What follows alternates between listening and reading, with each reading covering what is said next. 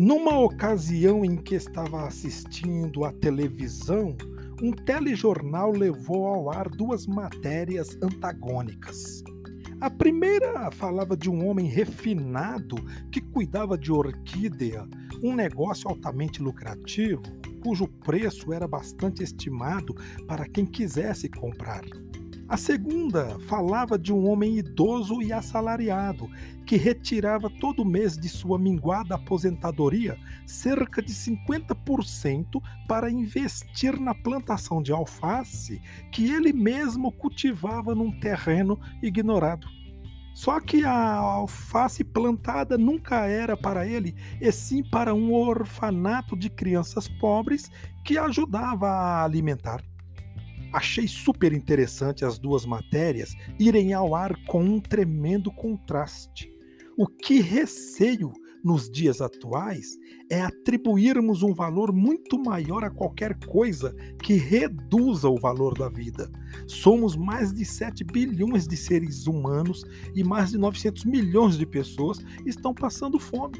Segundo matéria publicada pela revista Veja em 22 de dezembro de 1999, dizia-se o seguinte: os dados recentes mostram que a produção de alimentos é tão grande que seria suficiente para abastecer não os 6 bilhões de habitantes da Terra, mas 8 bilhões. Será que o planeta está abarrotado de comida? Como pode acontecer, como pode acontecer isso?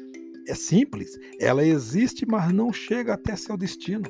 O absurdo é que a fome troca de milênio juntamente com a internet, o telefone celular e a televisão com tela de cristal líquido.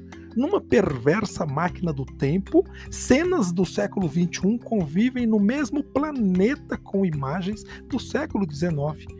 Um em cada três africanos está subnutrido é a maior concentração de famintos do planeta em termos proporcionais.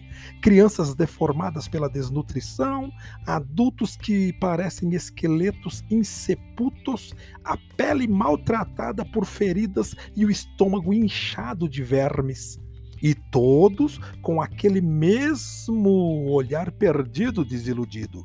As maiores ondas de fome do século foram motivadas por causas políticas.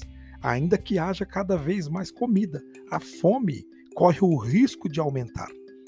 Esta era a matéria no dia 22 de dezembro de 1999 a matéria fala da dificuldade do alimento chegar ao seu destino por problemas climáticos, guerras civis e regimes políticos em alguns países.